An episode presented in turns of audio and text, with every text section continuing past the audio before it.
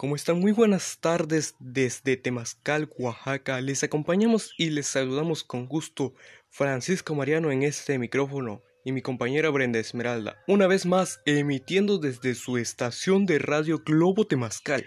Seguimos con el tema prevenir, atender e informar COVID-19. ¿Qué tal Brenda? Buenas tardes, gracias por acompañarme. ¿Qué tal Francisco? Buenas tardes. Gracias a ti por permitirme una vez más estar en el programa. Un virus ha hecho temblar el planeta. Logró confinar a la humanidad.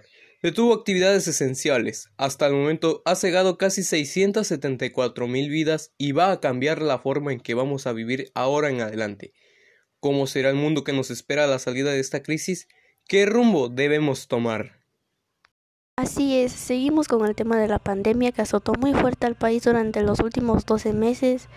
Y para conocer más acerca de lo que está pasando con este virus COVID-19, tenemos como invitado al doctor Dylan y a la doctora Gladys Bravo, que atenderán las dudas de la población que hay hasta el momento. Es un gusto darle la bienvenida y contar con su presencia en cabina, doctora. ¿Cómo está? Gladys, ¿cómo le va? Hola Francisco, hola Brenda, muy buenas tardes. Muchas gracias por invitarme. Saludos a toda la audiencia y saludos a toda la producción. Muchas gracias. Eh, ¿Cuál es la situación actual del coronavirus? Las estrategias hasta el momento han desarrollado, pues, para la transmisión se puede considerar eficientes, doctora. ¿Cuál es su perspectiva?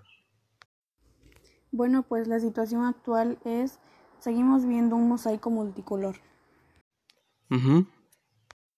Eh, diferentes densidades de la epidemia, diferentes características de la epidemia en los países, entre los países hacia el interior de los países, diferentes grupos afectados dependiendo de las poblaciones, de las condiciones de cada sitio.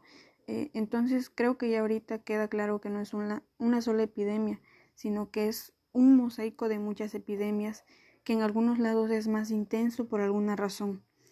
El asunto es que un virus nuevo no tenemos no tenemos ningún tipo de protección en nuestros cuerpos como para defendernos de él. Entonces, mientras más rápido encuentre a todos, más enfermedad va a causar y entre esos que encuentre y que causa enfermedad. Pues habrá unos que se pongan graves y entre más encuentre de, de esos, pues se hace una epidemia difícil de manejar, porque mucha gente necesita ir al hospital. Bueno, doctor Dylan, ¿nos podría explicar un poco más de cómo se puede prevenir el COVID-19? Muy buenas tardes a todos. Pues chequen esto, la mejor manera de prevenir enfermedades es evitar la expansión del virus. Se recomiendan las acciones preventivas diarias para ayudar a prevenir la propagación de enfermedades respiratorias. Esta incluye lavarse las manos con frecuencia con agua y con jabón común y corriente, cubrirse la boca, y la nariz, evitar las multitudes que se practiquen el distanciamiento social, mantenerse al menos seis pies de distancia de los demás en algún establecimiento y por último vacunarse contra el COVID-19 cuando la vacuna se les ofrezca. Ok, doctora, ¿se debe usar una cubierta de tela para la cara o mascarilla cuando se está en algún área pública? Bueno, de acuerdo al Centro para el Control de Prevención de Enfermedades, se recomiendan usar mascarillas en público cuando otras medidas de distanciamiento social son difíciles de mantener. A partir del 2 de febrero del 2021 se requieren usar mascarillas en aviones, autobuses, trenes y otras formas de transporte público, para viajes dentro de los Estados Unidos y para entrar y salir del país en todos los centros de transporte nacionales como aeropuertos y estaciones.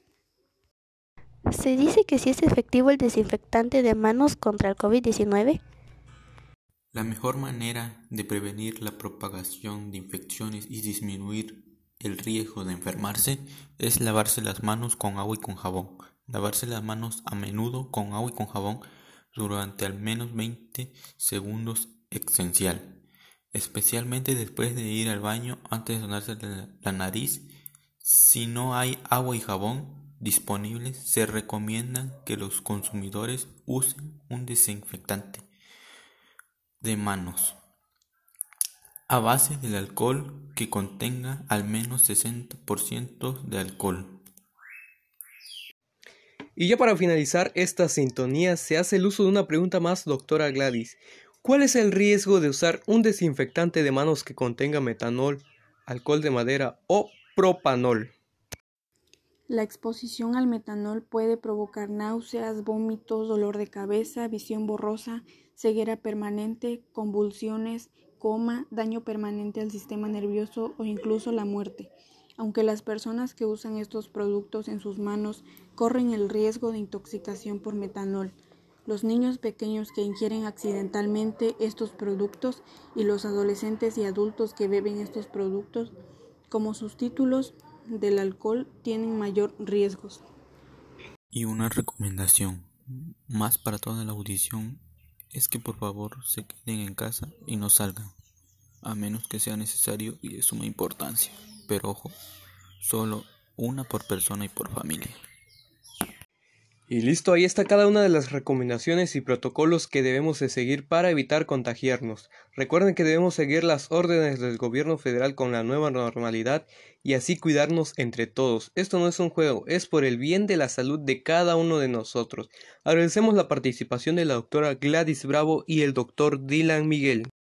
Gracias a ti Francisco por la invitación y que permitiste aclarar las dudas que se hace día a día en la población. Buenas tardes.